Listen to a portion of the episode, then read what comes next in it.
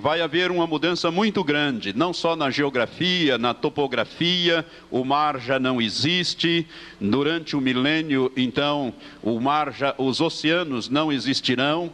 É isto que a Bíblia diz. Nós já demos uma explicação para a igreja que já falamos sobre isto.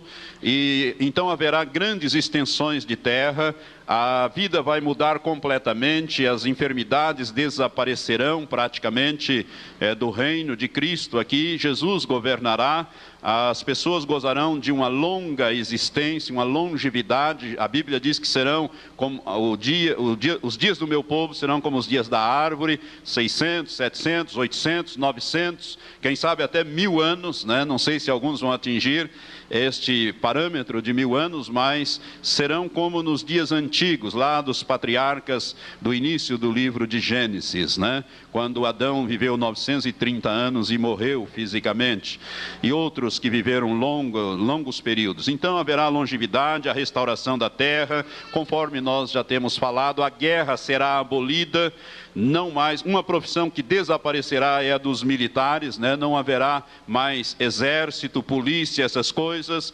porque as pessoas não usarão mais é, de violência. Quem vai fazer, vamos dizer assim, quem vai governar a terra é, é a igreja, são os santos com os anjos.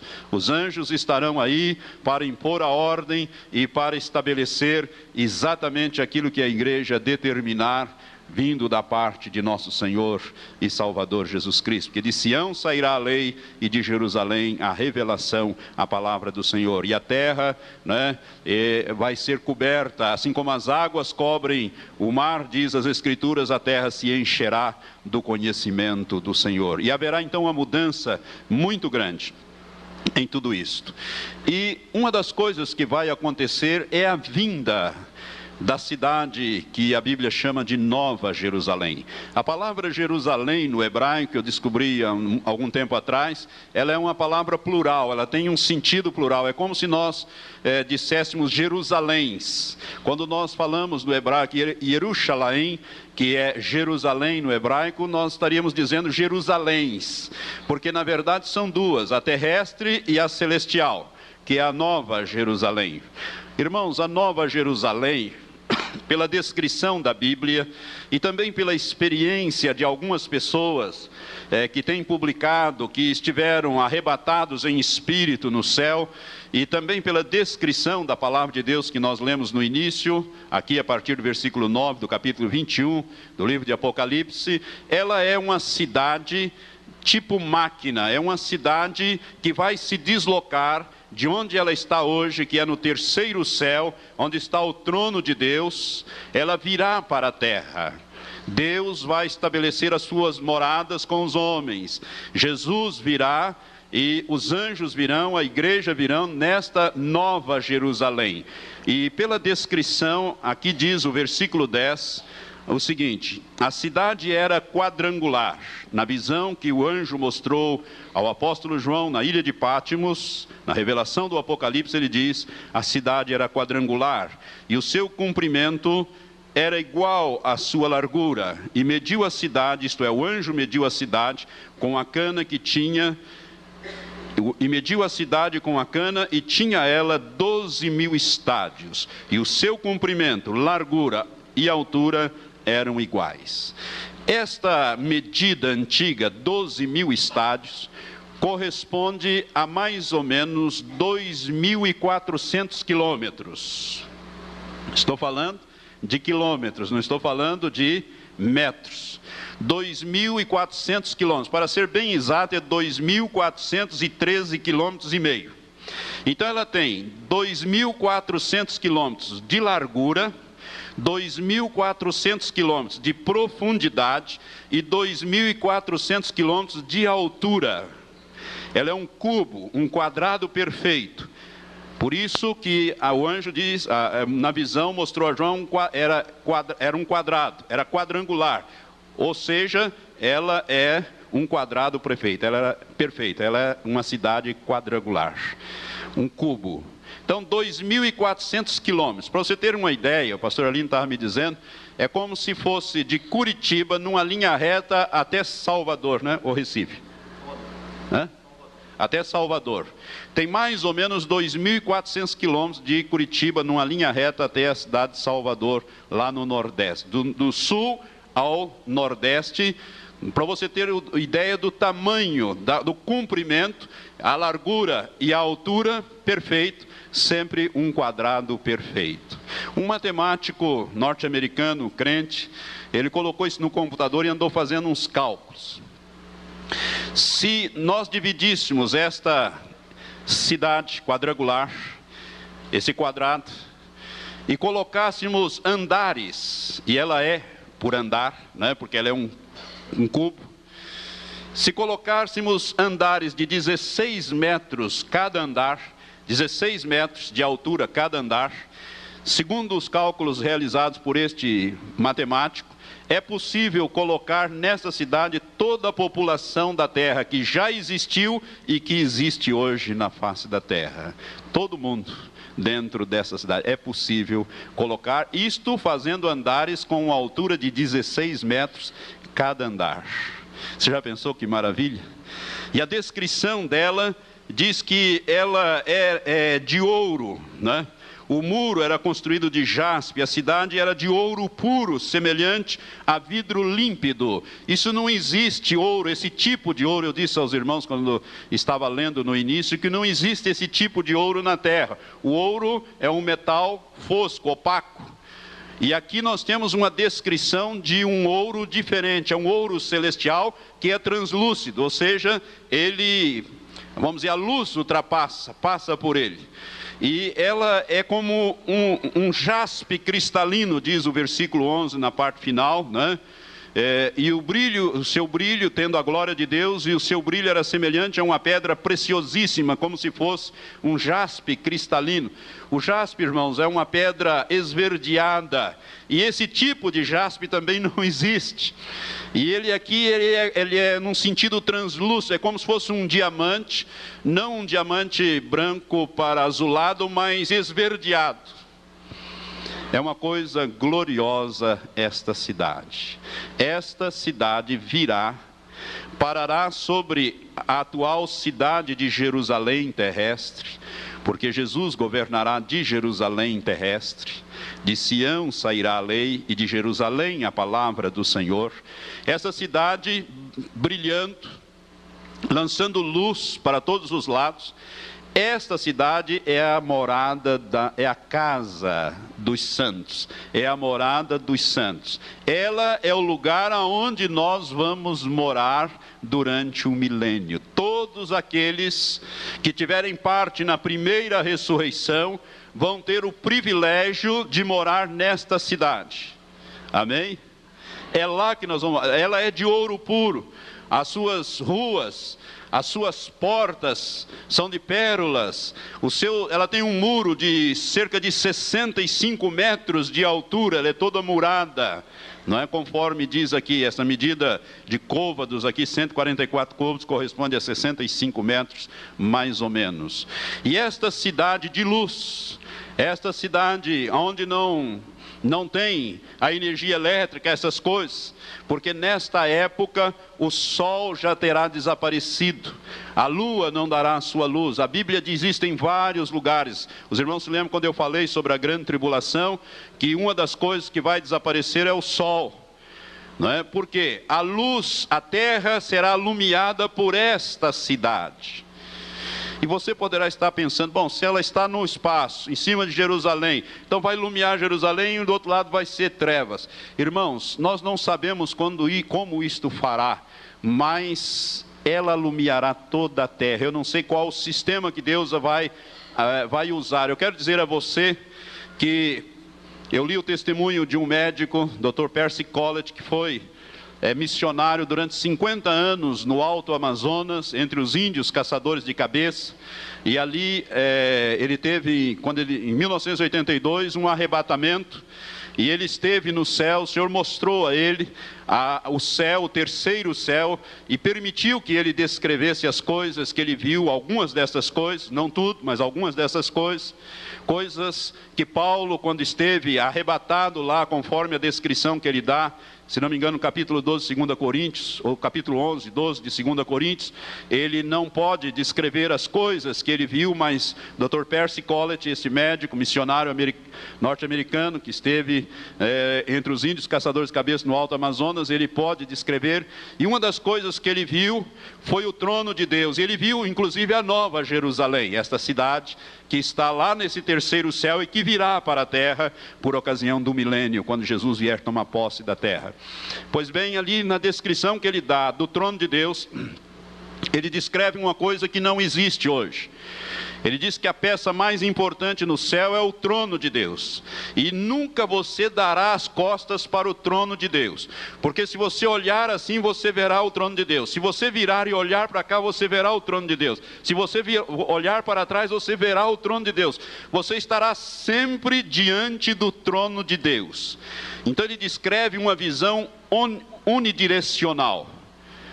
É alguma coisa que a nossa mente tem uma certa dificuldade para entender, mas o, a presença, o trono de Deus está em todas as posições, de, de sorte que para onde você olhar, você verá a peça mais importante, o trono de Deus, e Deus está sentado no alto do seu trono. Da mesma forma, essa nova Jerusalém, ela é uma cidade que vai alumiar toda a terra. A Bíblia diz isto, e ali nós moraremos. Ou seja, nós estaremos governando a terra. Se você por exemplo, estiver aqui governando o Moarama, não sei, alguém vai governar o Moarama, Cruzeiro do Oeste, enfim, porque haverá as nações no milênio. Não se esqueça, as nações andarão na sua luz, diz o texto que nós lemos, e as nações trarão a glória, os reis trarão a glória das nações, a nova Jerusalém, virão adorar o rei. Né? Nós lemos aqui: está chegando o dia, está chegando a hora. Né? Então, os inimigos, querendo ou não, eles vão cair. Os principados demoníacos que governam as nações vão deixar de governar, porque vão ser presos e lançados no abismo durante o milênio. E o Senhor governará toda a terra, e nós vamos governar.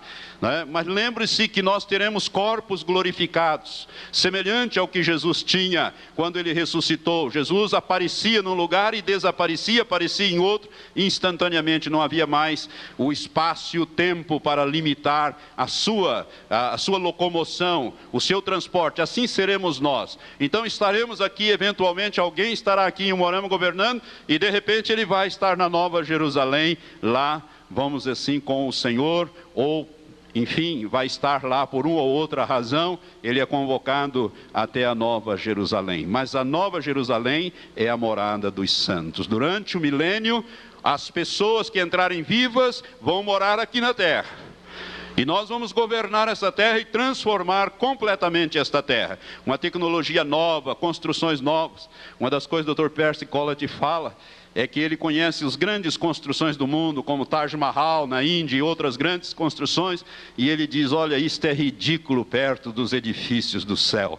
Né? Isto não tem nem compara não tem termos de comparação, é uma coisa, é como se fosse taperas perto do que existe no céu. É por isso que a Bíblia diz em, em, em, Coríntios, irmãos: nem olhos viram, nem ouvidos ouviram, nem subiu ao coração do homem o que Deus tem preparado para aqueles que o amam. Amém?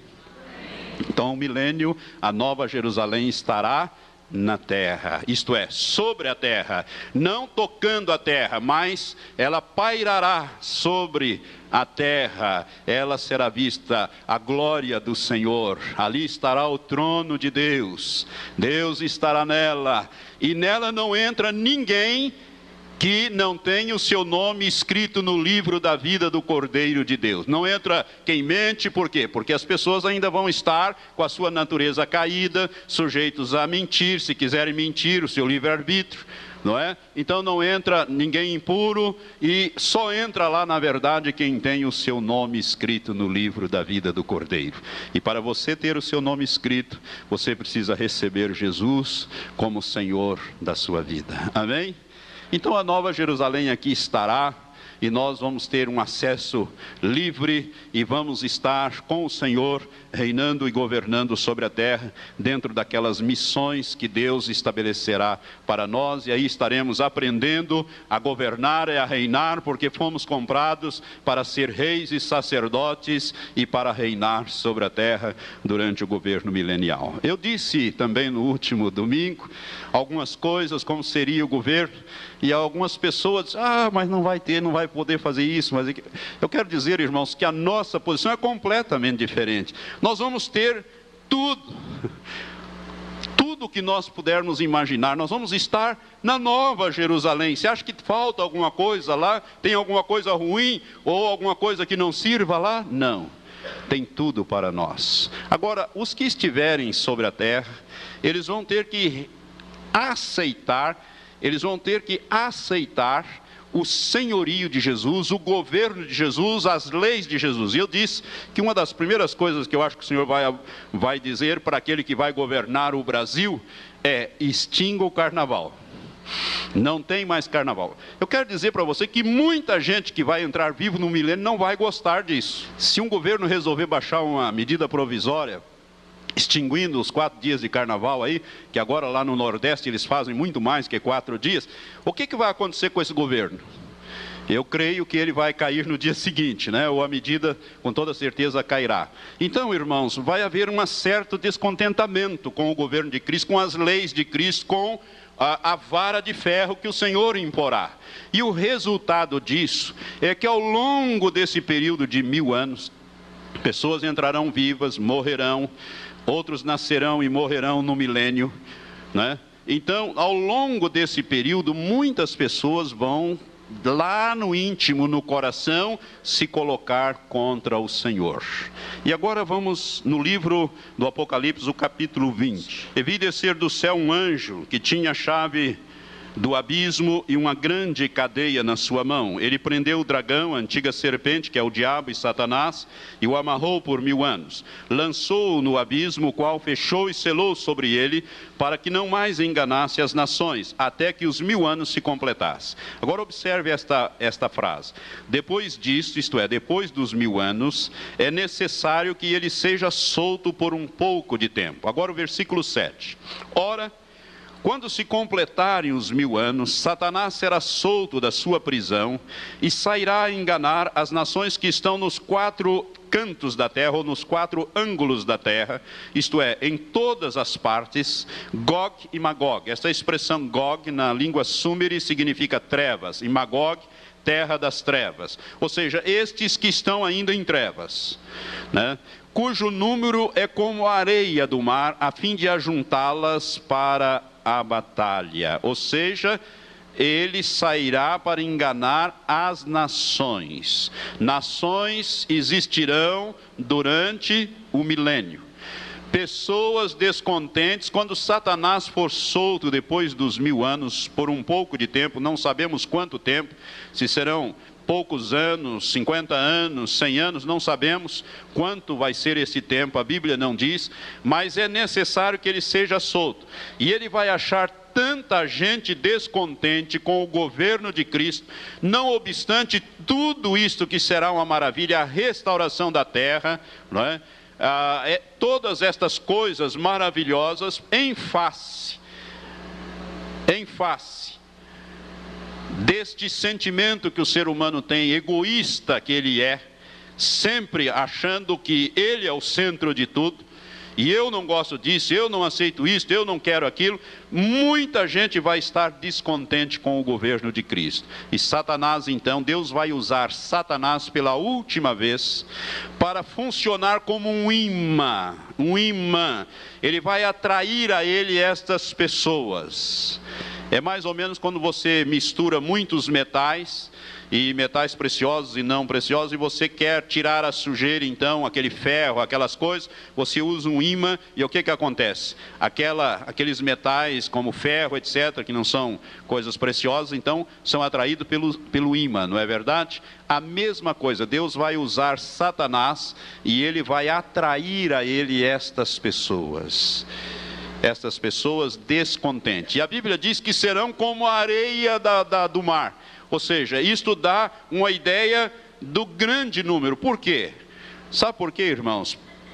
Pelo nosso entendimento, por os textos bíblicos, dois terços da humanidade vão perecer na grande tribulação nos juízos finais. Um terço permanecerá e entrará vivo no milênio, ou seja, cerca de 2 bilhões, já que nós somos hoje cerca de 6 bilhões.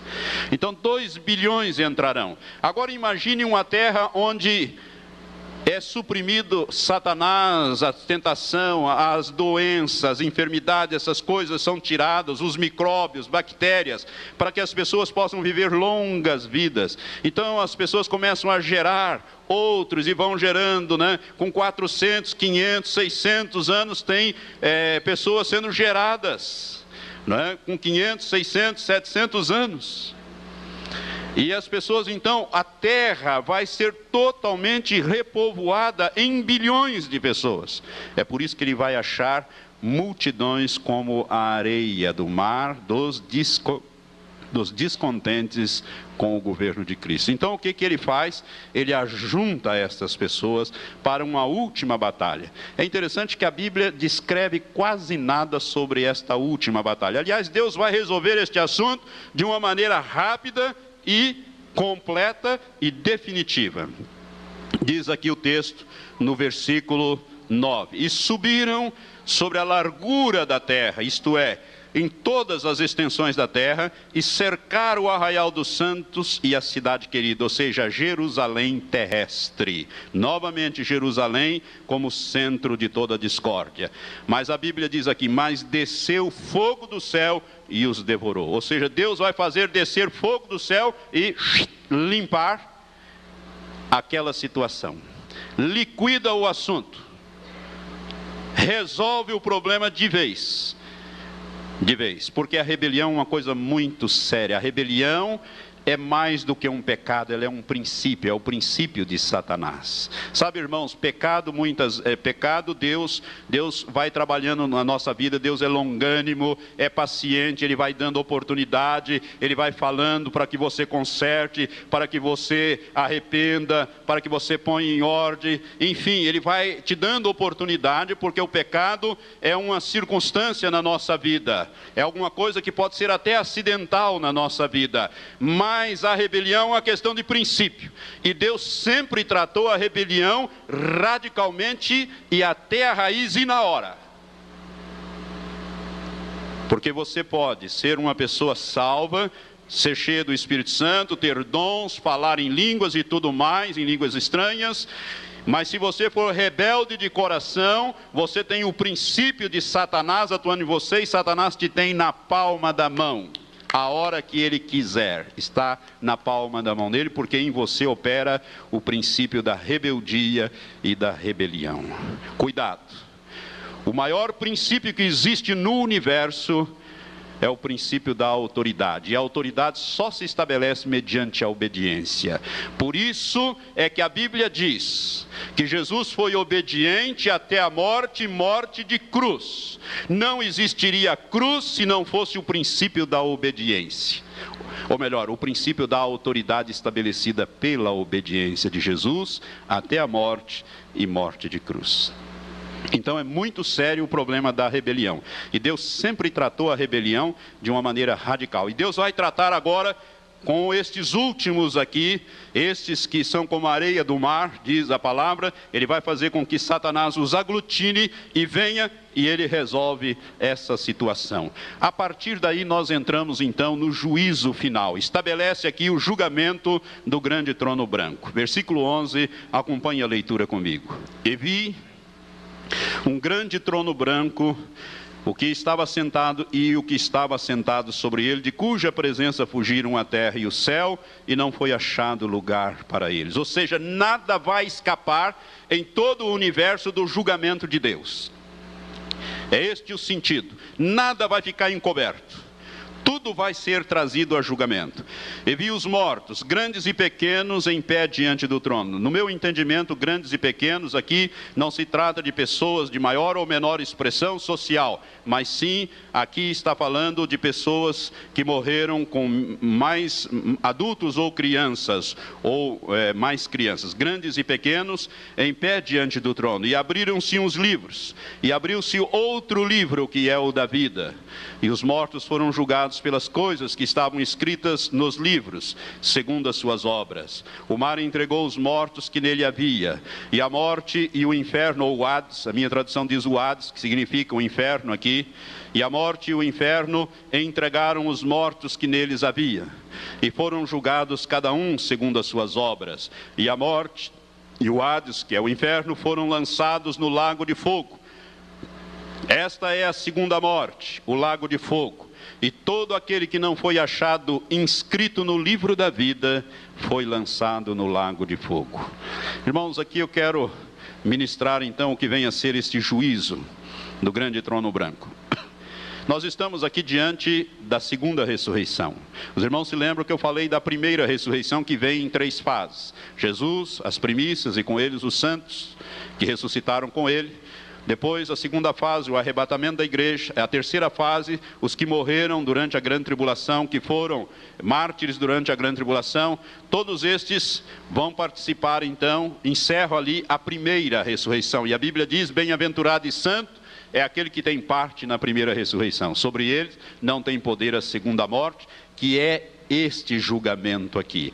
Então, todos aqueles que passaram pela primeira ressurreição já estão nos seus corpos definitivos, já foram julgados, enfrentaram o tribunal de Cristo, de 2 Coríntios 5,10, que eu já falei aos irmãos.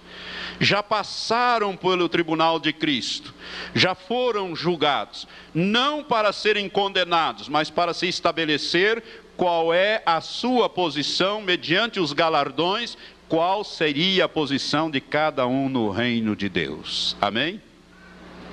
Você ou já é corpo, ou é sacerdote, né? vai ser como os levitas, enfim, aquilo que eu já expliquei aos irmãos, já passaram pela primeira ressurreição. Aqui, o juízo do grande trono branco vem então a ser a segunda ressurreição.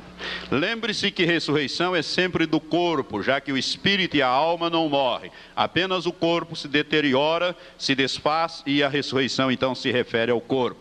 O homem, para estar completo, ele tem que ter espírito, alma e corpo. Então, todas as pessoas que já viveram um dia sobre a face da terra vão ressuscitar. Se não tiveram parte na primeira ressurreição, vão ressuscitar agora por ocasião do juízo do grande trono branco. Esta é a segunda ressurreição de que Jesus fala em João, no capítulo 6, a ressurreição do juízo. Então as pessoas vão ressuscitar, e aqui há uma diferença. Eles vão receber corpos imortais. Toda vez que ressuscitam, recebe corpos imortais. Os que participam da primeira ressurreição, ao ressuscitar, receberam corpos imortais. Agora, os que vão participar da segunda ressurreição, ao ressuscitarem os seus corpos, eles também serão imortais. Mas há uma diferença entre os da primeira e os da segunda ressurreição. Os da primeira receberão corpos imortais e glorificados, semelhantes ao corpo que Jesus tinha. É por isso que o capítulo 3 é, de Filipenses, os dois últimos versículos diz: A nossa pátria está nos céus, de onde nós aguardamos o Salvador, o Senhor Jesus Cristo, que transformará o corpo da nossa humilhação para ser conforme ao corpo da sua glória. Ou seja, os que participaram da primeira ressurreição têm os seus corpos glorificados. Entenderam? Os que vão participar desta, não. vão receber corpos imortais, mas não glorificados, mas imortais. Por quê? Porque vão ter que ficar completo, espírito, alma e corpo, para serem lançados no lago que arde com fogo e enxofre, onde serão atormentados eternamente terão que estar lá. Não, Deus não vai lançar só a alma e o espírito lá, Ele vai ressuscitar o corpo fazer a pessoa ficar completa novamente. E para suportar aquilo lá tem que ser um corpo imortal.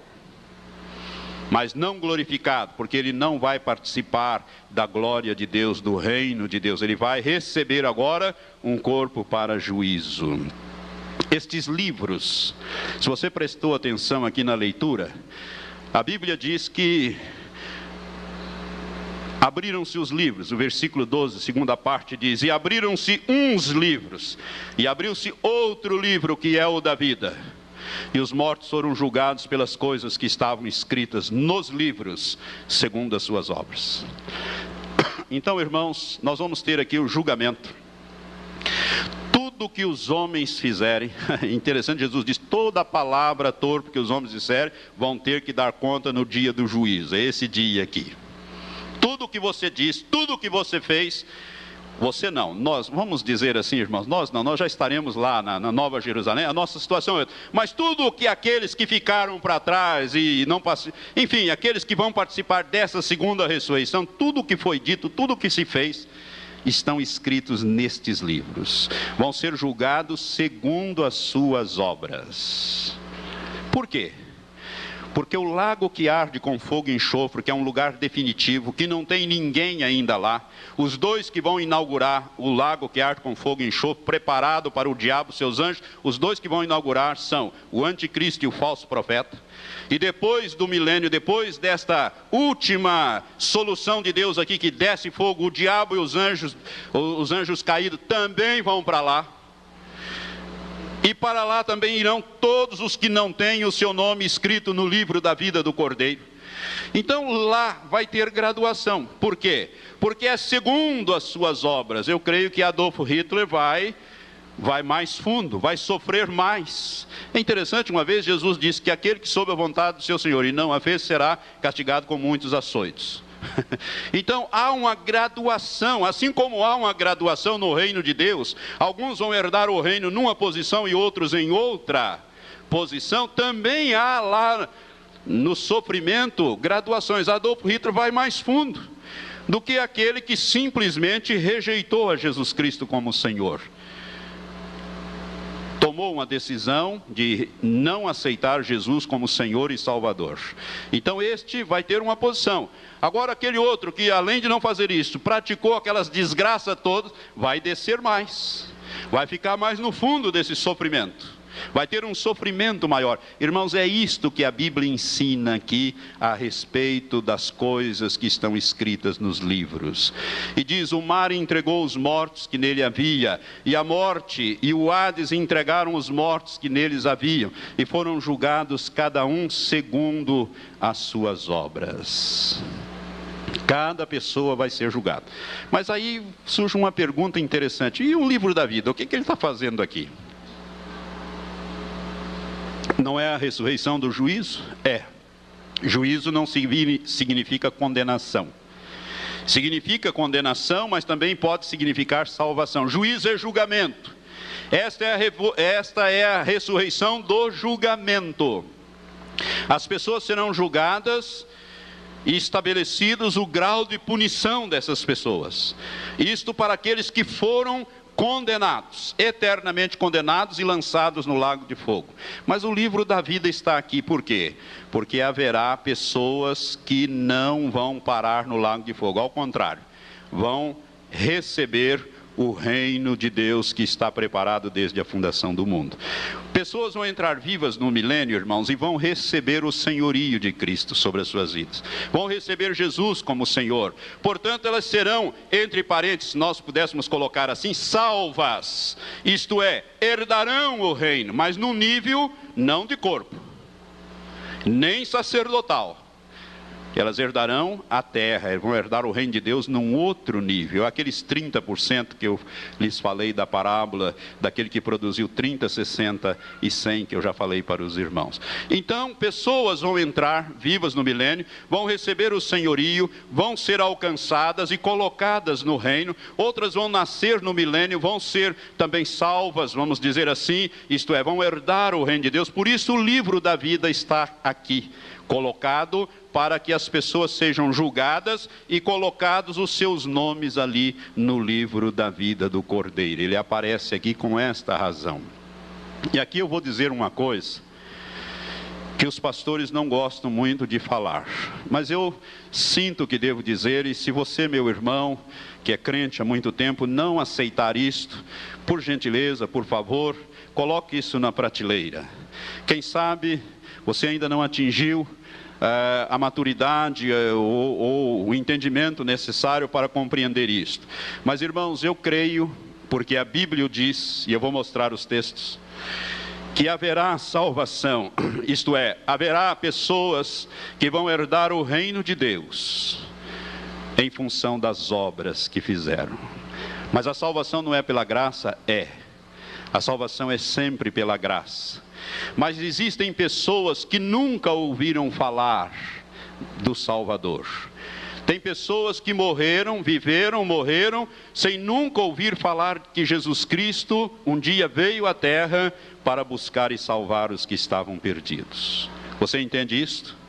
Existem muitos índios que nunca ouviram falar, mesmo desde os séculos, desde que Jesus veio. Quantos milhões de pessoas morreram e hoje ainda morrem sem ouvir falar de Jesus nestes países muçulmanos, nesses países comunistas como a China, que nascem e morrem sem nunca ouvir falar. Deus vai ter que julgar estas pessoas por um critério. E aqui eu creio que é o critério das obras, por isso também o livro da vida está aqui e as pessoas vão ser julgadas segundo as suas obras para herdar o reino. Para herdar o reino, é claro que num outro nível. Só que a salvação pelas obras é preciso tomar muito cuidado. Porque é um é como se você colocasse em dois pratos da balança, as obras boas e as obras ruins. O do crente, quando ele é pesado nas suas obras, né? Lá no, no, no juízo que nós falamos, o tribunal de Cristo, é para estabelecer o galardão. O tal será salvo nem que seja pelo fogo, pois não queima o fundamento que é Jesus Cristo. Queima toda aquela obra que ele fez de madeira, de palho, de feno, ou seja, não, não construiu com prata, ouro e com pedras preciosas, e sim com madeira, palho e feno. Então aquilo ali é para galardão, para estabelecer a posição dele no reino. Agora aqui não, aqui é para salvação. Mas pastor, pessoas poderão ser salvas pela obra. Eu vou mostrar, irmãos, alguns textos. Esse texto aqui, na revelação do Apocalipse, diz que as pessoas serão julgadas segundo as suas obras. Está entendendo? A morte, que é um lugar, deu os mortos que nele havia, porque a morte retém pessoas. O inferno também deu né? Enfim, o mar trouxe lá e todos vão ser julgados agora. Esses que não participaram da primeira ressurreição vão ser julgados agora. Então vamos ver se há salvação. Quando Jesus, Mateus 24, melhor, Mateus 25, Jesus está falando ali dos.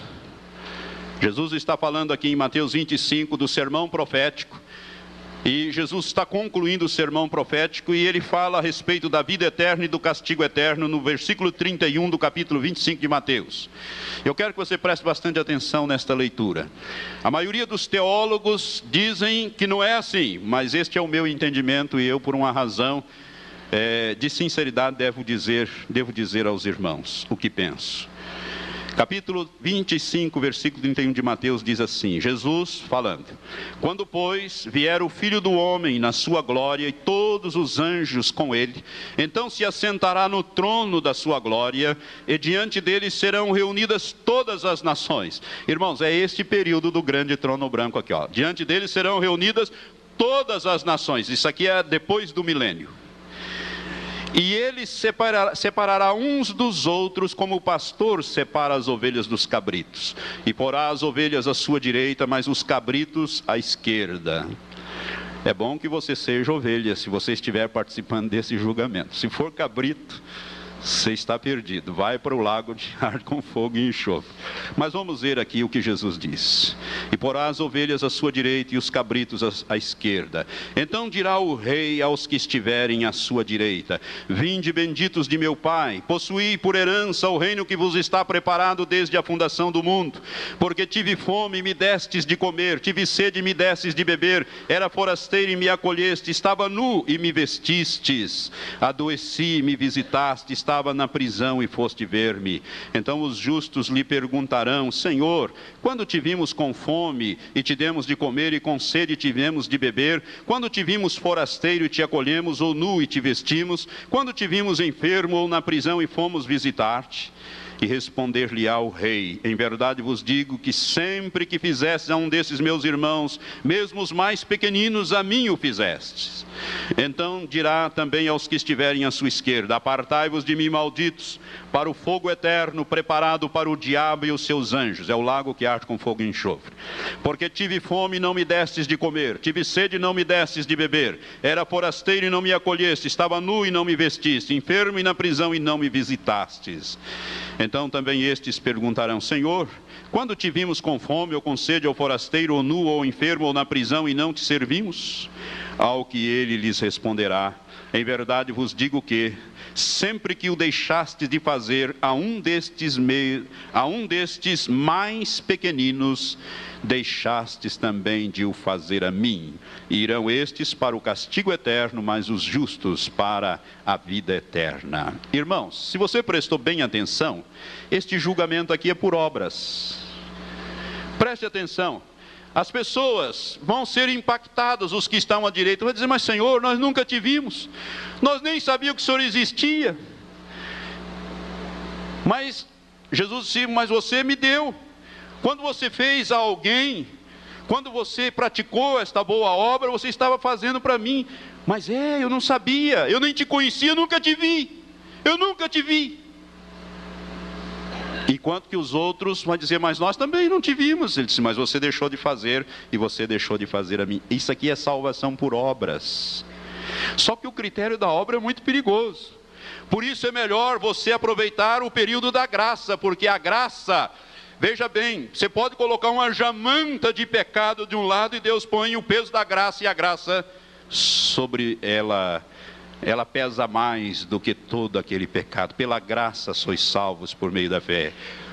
Aleluias. Isso não vem de vós, é dom de Deus, não vem das obras, para que ninguém se glorie. Porque você não faz salvação para a obra. O espírita se engana quando ele quer atingir o céu mediante as boas obras. Eu quero dizer para você que essa salvação por obras aqui é para aquelas pessoas que desconheciam Jesus, não sabiam nada de Jesus, nunca viram nem ouviram falar de Jesus, mas praticaram. Irmãos, existem no mundo pessoas boas que são por naturezas boas. É por isso que Jesus disse em Mateus capítulo 5, lá quando ele fala do sermão profético, ou melhor, do sermão das bem-aventuranças, ele diz no capítulo 5, ele diz assim: Versículo 3: Bem-aventurados os humildes de espíritos, porque deles é o reino dos céus. Bem-aventurados os que choram, porque eles serão consolados. Bem-aventurados os mansos, porque eles herdarão a terra. Bem-aventurados que têm fome de justiça, porque eles serão fartos. Bem-aventurados os misericordiosos, porque alcançarão misericórdias. O que, que essas pessoas fizeram? Ajudaram os outros, exerceram misericórdia, deram é, comida, deram vestido, foram visitar, foram pessoas boas, misericordiosas. Estes alcançarão misericórdia. Deus vai dar o reino para eles. O reino que está preparado desde a fundação do mundo, que tive fome me destes de comer.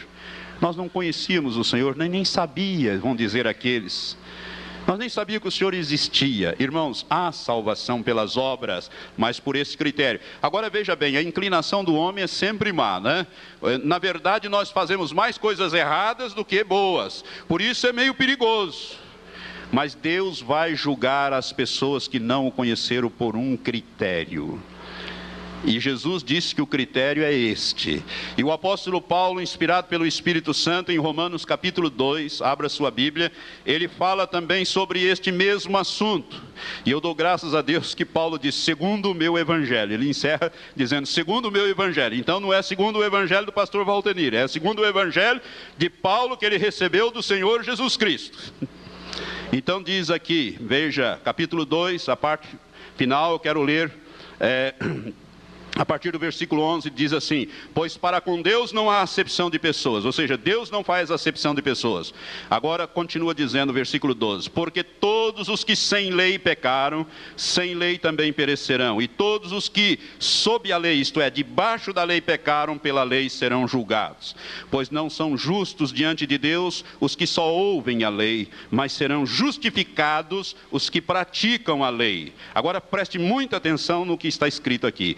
Por porque quando os gentios, isto é, os estrangeiros, os que não conheciam a lei de Deus, quando os gentios que não têm lei fazem por natureza as coisas da lei, eles, embora não tendo lei, para si mesmos são lei, pois mostram a obra da lei escrita em seus corações, testificando juntamente a sua consciência e os seus pensamentos, quer acusando-os, quer defendendo-os. No dia em que Deus há de julgar os segredos dos homens, por Cristo Jesus, segundo o meu evangelho. Que dia que Deus vai julgar os segredos dos homens? No dia do juízo do grande trono branco. É ali que Deus vai pesar as coisas. É por isso que o livro da vida está lá. Irmãos, eu creio, os pastores não pregam porque nós estamos vivendo num período da graça e a salvação é pela graça. Agora, para uma pessoa que nunca ouviu, não conheceu a graça, Deus vai julgá-lo pelas obras. Pelas obras. Por isso as coisas que estão escritas no livro são esses livros são trazidos lá para julgamento e as pessoas serão julgadas segundo as coisas que estão escritas neste livro. Deu para você entender? E eu creio, irmãos, que nós vamos ter muitas surpresas, muitas e boas e agradáveis surpresas. As pessoas, eu creio até, e aqui é um entendimento meu, eu creio até, porque, veja bem, Deus é um justo juiz, Deus jamais condenará um inocente, não é verdade? Um juiz não condena um inocente. Eu não posso condenar alguém, eu como juiz, alguém que fez alguma coisa sem saber que aquilo era errado. Não é verdade? Deus também exercerá isto. Por isso, nós já Deus colocou em cada ser humano, independentemente de tudo, a noção do bem e do mal, do certo e do errado. E ele vai julgar segundo o proceder de cada um. Então eu creio, inclusive, que aquelas pessoas que nunca entenderam o plano de salvação, nem sabiam que eram pecadores ou coisas assim, Deus vai dar esta oportunidade de julgá-los pelas obras. Agora, por favor, por misericórdia, não diga que o pastor está pregando a salvação pelas obras. O evangelho aqui é de Paulo. Desculpe-me falar tão alto. O Evangelho é de Paulo e ele o recebeu do Espírito Santo, do Senhor através do Espírito Santo. E a palavra que eu li em Mateus 25 é do Senhor Jesus Cristo. E a revelação o anjo trouxe a João lá na ilha de Patmos. Portanto, não é minha. Eu apenas estou entendendo de que haverá. Mas a salvação hoje, nos dias que correm, é pela graça. Quem rejeitar a graça, não há salvação mais para ele. Mas aqueles que nunca ouviram falar do autor da graça, estes terão a oportunidade de serem julgados segundo as suas obras. Irmãos, uma vez feito este julgamento, Aquele que não teve o seu nome escrito no livro da vida, este tal foi lançado no lago que arde com fogo e enxofre, que é a segunda morte, a separação definitiva de Deus. E estes serão atormentados eternamente. A Bíblia diz isto com muita clareza em vários textos. Essas pessoas não serão aniquiladas como ensinam algumas seitas que se dizem cristãs. Não, a Bíblia diz que serão atormentadas pelos séculos dos séculos, diante do Cordeiro e também dos anjos. E ali estarão para sempre, longe e em eterno sofrimento. A morte vai deixar de existir. Ele é o último inimigo a ser vencido. A Bíblia diz aqui que a morte e o inferno deram conta dos mortos que neles havia, foram todos julgados, e o versículo 14 do capítulo 20 de Apocalipse diz: E a morte e o Hades, que é o inferno, foram lançados no lago de fogo. Esta é a segunda morte, o lago de fogo. E todo aquele que não mais, que não foi achado inscrito no livro da vida, foi lançado no lago de fogo. Agora você vai entender 1 Coríntios 15. Abra lá e em pé vamos ler esta escritura. 1 Coríntios, capítulo 15, a partir do versículo 20, que nos fala das, da ressurreição eu quero os versículos mais para frente, mas vou pegar do versículo 20. Diz assim: Mas na realidade Cristo foi ressuscitado dentre os mortos, sendo ele as primícias dos que dormem, isto é, dos que morreram. Porque assim como por um homem veio a morte, também por um homem veio a ressurreição dos mortos. Aleluias. Pois como em Adão todos morrem, do mesmo modo em Cristo todos serão vivificados, todos serão vivificados. Cada um, porém, na sua ordem. Cristo as primícias, depois os que são de Cristo na sua vinda. E então virá o fim, quando ele entregar o reino a Deus, o Pai, quando houver destruído todo o domínio e toda a autoridade e todo o poder, isto é, todo o reino de Satanás e dos homens, pois é necessário que ele reine, isto é, que Jesus reine, até que haja posto todos os inimigos debaixo de seus pés. Ora, o último inimigo a ser destruído é a morte. Pois se lê, todas as coisas sujeitou debaixo dos seus pés. Mas quando diz, todas as coisas lhe estão sujeitas, claro está que se excetua aquele que lhe sujeitou todas as coisas, ou seja, a pessoa de Deus. E quando todas as coisas lhe estiverem sujeitas, então também o próprio Filho se sujeitará àquele que todas as coisas lhe sujeitou, para que Deus seja tudo em todos. Aqui entra a eternidade. O próprio Filho, depois de sujeitar todas as coisas, todo o reino, tudo no universo, ele próprio se sujeita ao Pai. E aí então começa a eternidade. As pessoas que entrarem, que estarão, que estiverem vivas e que tiverem os seus nomes escritos no livro da vida, vão entrar então na imortalidade, vão ganhar corpos imortais e a morte não existirá mais. Irmão, sabe o que é isto? As pessoas não morrerão mais, vão viver eternamente, sem doença, sem nada. É isso que Deus está dizendo. Agora eu quero que você volte no livro do Apocalipse, no capítulo 21, nós vamos ler para encerrar essa ministração.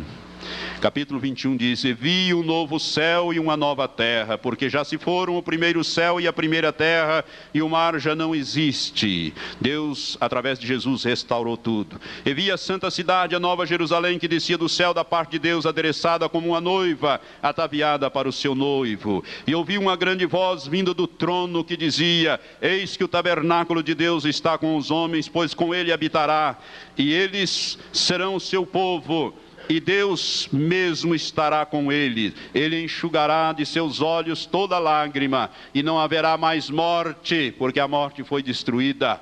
Não haverá mais pranto, nem lamento, nem dor, porque já as primeiras coisas são passadas. Entramos na eternidade. Aleluias. E o que estava sentado sobre o trono diz: Eis que faço novas todas as coisas. E acrescentou: Escreve porque estas palavras são fiéis e verdadeiras. Disse-me ainda: está cumprido. Eu sou o Alfa e o Ômega, o princípio e o fim. E quem tiver sede, de graça lhe darei a beber da fonte da água da vida. Aquele que vencer, herdará estas coisas, e eu serei seu Deus, e ele será meu filho. Mas quanto aos medrosos ou tímidos, covardes, e aos incrédulos, e aos abomináveis, e aos homicidas, e aos adúlteros, e aos feiticeiros, e aos idólatras, e a todos os mentirosos, a sua parte será no lago ardente de fogo e enxofre, que é a segunda morte. Que Deus possa abençoar esta revelação escriturística no seu coração. Você entendeu o que vem a ser o milênio? Quando então aqui nós entramos na eternidade, Jesus se submete ao Pai e ali há uma perfeita unidade. E todo o reino de Deus. Aí, irmãos, a nova Jerusalém deixa a terra, volta ao terceiro céu. Lá é a casa do Pai, onde nós temos as nossas mansões que Jesus foi preparar. Oh, aleluias! E lá nós estaremos para sempre com o Senhor. A terra será. Os homens imortais herdarão a terra. Aqueles que entraram na imortalidade. Aqueles que herdaram o reino de Deus a nível de terra. Davi será rei eternamente. Não haverá aí mais nações, mas apenas o povo do Senhor a nível de terra. E nós estaremos nos céus de Deus, na casa do Pai, e dali estaremos governando todo o universo que Deus criou com o propósito de que nós o administrássemos. Amém? E aí estaremos, como diz o Senhor, como diz a Bíblia, para sempre com o Senhor. Oh Maranata, ora vem, Senhor Jesus. Você pode dizer Maranata? Diga Maranata. Ora vem, Senhor Jesus. Pai, eu quero abençoar o teu povo com esta revelação do milênio. Aquele período glorioso em que o Senhor estará aqui, nós com o Senhor governando esta terra. Senhor Jesus, Maranata, vem, abrevia, ó Pai, estes dias, consuma a tua obra de salvação nestes dias finais, ó Pai, e prepara o teu povo para subir, para estarmos para sempre com o Senhor. Pai, eu quero também apelar, ó Deus, convence os corações presentes que ainda não fizeram a sua decisão. Ó Deus, que ainda hoje possam fazê-la, entregando as suas vidas a Jesus e fazendo uma aliança de vida eterna com Ele. Em nome de Jesus, Pai, nós assim imploramos diante de Ti, ó Pai. Assim nós suplicamos pela salvação dos, dos que nos têm acompanhado nessa ministração, em nome de Jesus. Amém. Senhor.